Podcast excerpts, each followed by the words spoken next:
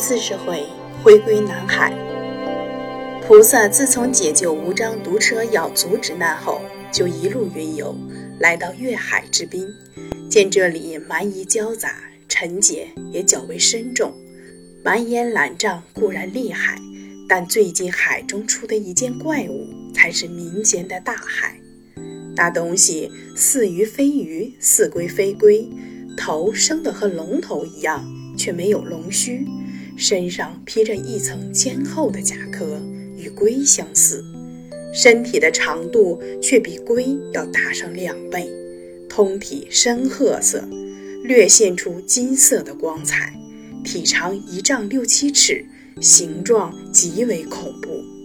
这东西平常藏匿在水底。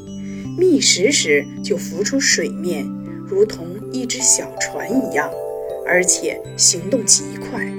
最奇怪的，它不仅能在水中活动，还能上岸行走。它最喜欢的食物就是猪、羊、牛、犬之类的家畜，尤其喜欢吃人。它力大无比，海船遇见它，无论船身有多大，只消它用背一掀。不是打个大窟窿沉下去，就是翻身打滚，绝无幸免。上岸时，就是农家最大的水牛被它一口咬住，拖着走时，降也降不得一下。附近村落的百姓受不了怪物的侵扰，都迁到内地去居住。这时恰好菩萨住进这里，知道了金鳌在此为害。所以大发慈悲，为民除害。当下菩萨就在海滨寻了一座空屋藏身，找了十万八千根天蚕丝，编成一条鸡索，又取宝瓶中的杨柳枝，削成九个倒刺钩，连在鸡索的一头，然后取来海滨的沙土，堆捏成一个人形，九个倒刺钩就深深地埋在泥人的肚子里。菩萨做好了那几件东西之后，等了几天。有一天傍晚，那金鳌蛰伏在海底，连日来捕捉鱼虾充饥，吃得腻烦了，就到海面上张望，又不见有船舶经过，一想还是到陆地上去寻找，或许有些人畜可食。他便涌着波浪，一直向海滨而来。那时恰有百十来人聚在海滨。菩萨讲话，一听那波浪的声音不对，都嚷着：“怪物来了，怪物来了！”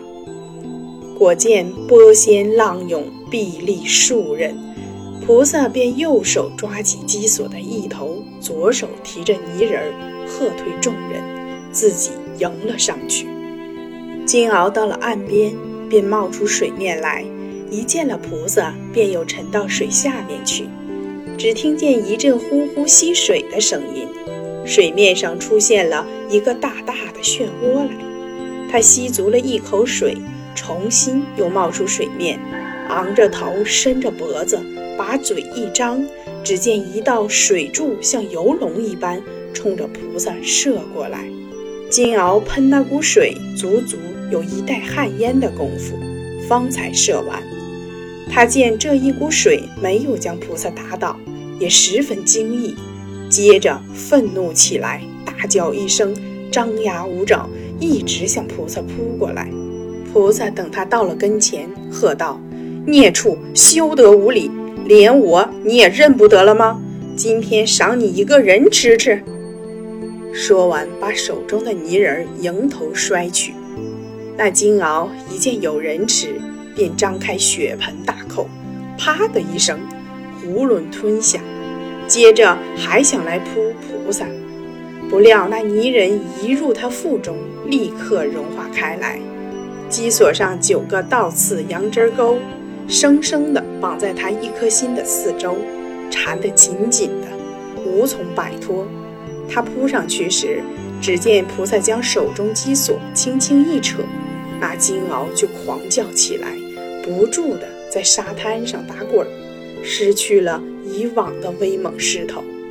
菩萨说：“孽畜在人间时日已久，也不知残害了多少生灵，照理应受天诛。如今我本着慈悲的意志，渡你到南海去修行，也好牵出罪恶，也好牵出罪孽。你愿意也不愿意？说着，放松了手中的鸡索。那金鳌毕竟有些通灵，听了这话，伏在沙滩之上，眼望着菩萨，一动也不敢动，好像表示满意一样。那一般看的人都觉得诧异，暗想：怎么如此一颗鸡索就制服了这么一个巨大的怪物？菩萨收了金鳌，向众人作别说：“我替你们将怪物捉了，你们都可以重归聚土，安居乐业了。”现在我要回南海去了，不能在此久留。传语给世人，要他们多行善事，少种恶因，虔诚信佛，自有你们的好处。说罢，便跳上金鳌的背上，现出庄严宝相。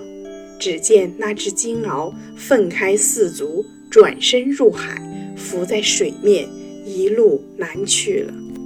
众人这时才恍然大悟，知道是观世音菩萨显灵，都倒身下拜，谢除怪大恩。以前迁移走的百姓又都搬了回来，重新开始生活。因为感激菩萨的大恩，大家集资建造了一座观音禅院，塑起观音踏金鳌的法像，虔诚供奉不在话下。再说菩萨一路回到南海普陀罗切山，自有善财龙女出来迎接，菩萨便将金鳌放入白莲池中，教他悔过修心，自己走入紫竹林中，高坐莲台，享受清福。我故事讲到这里也成集结束，所有于事不再叙述了。菩萨的事迹本来很多很多。大有记不胜记的感慨。除了经卷之外，还有《观音灵感录》《普陀天竺各智高僧传》等，都记述了观音菩萨的很多事迹。自观世音菩萨赤脚入中原，前后一共现化了三十三座宝像，期间男女身都有。所以现在各处庙宇中所供的观世音菩萨的法相也各不相同。这最后一尊法相，大家都称它为鳌头观音。寺院中往往塑在三世诸佛的后壁，这倒是各地相同的。